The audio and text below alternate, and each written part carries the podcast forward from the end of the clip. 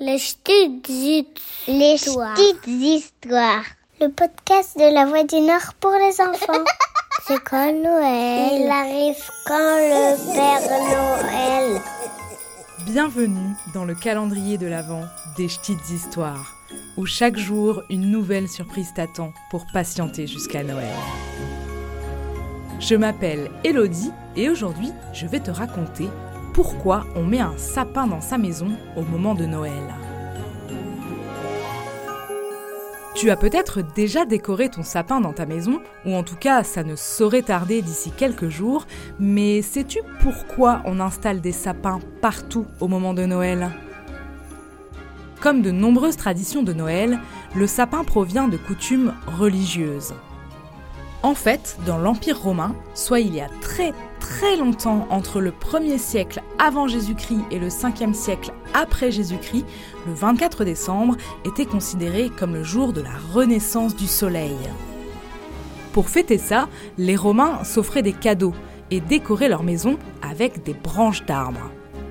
Mais attention, pas n'importe lesquelles, car les branches venaient des conifères, soit des arbres qui restent verts même pendant l'hiver. Car selon la légende, ces arbres-là représentent la victoire de la vie et de la lumière sur la mort et la pénombre. Plus tard, en Europe, les Celtes associaient chaque mois lunaire à un arbre. Et l'épicéa, qui ressemble fortement à un sapin, fut désigné pour le mois de décembre. Et c'est au XIIe siècle, soit il y a plus de 800 ans, que le sapin de Noël tel que tu le connais a fait son apparition en France.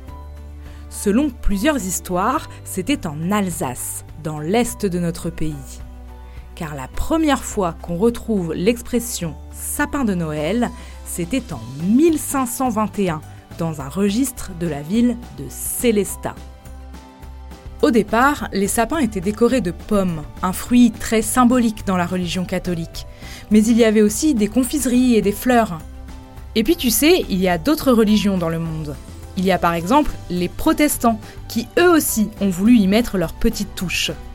Ce sont eux, en 1560, qui ont décidé d'ajouter une étoile en haut du sapin, comme pour représenter l'étoile de Bethléem qui annonce la naissance de Jésus.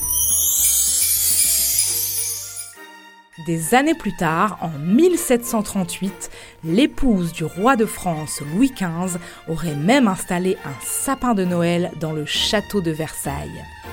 Alors, petit à petit, tout le monde a voulu faire comme elle en en mettant un dans sa maison.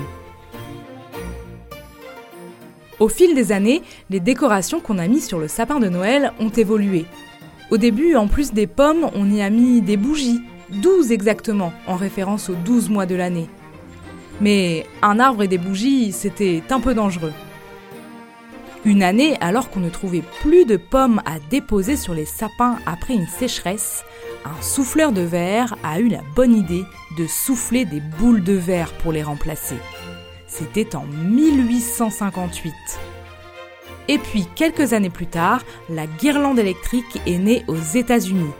Et elle s'est répandue un peu partout à partir de 1930. Aujourd'hui, on accroche plein de choses au sapin. Des guirlandes, des boules, des anges, des personnages en bois, des sucreries. Et normalement, l'étoile est placée au sommet du sapin par le plus jeune de la famille. Alors, c'est toi cette année?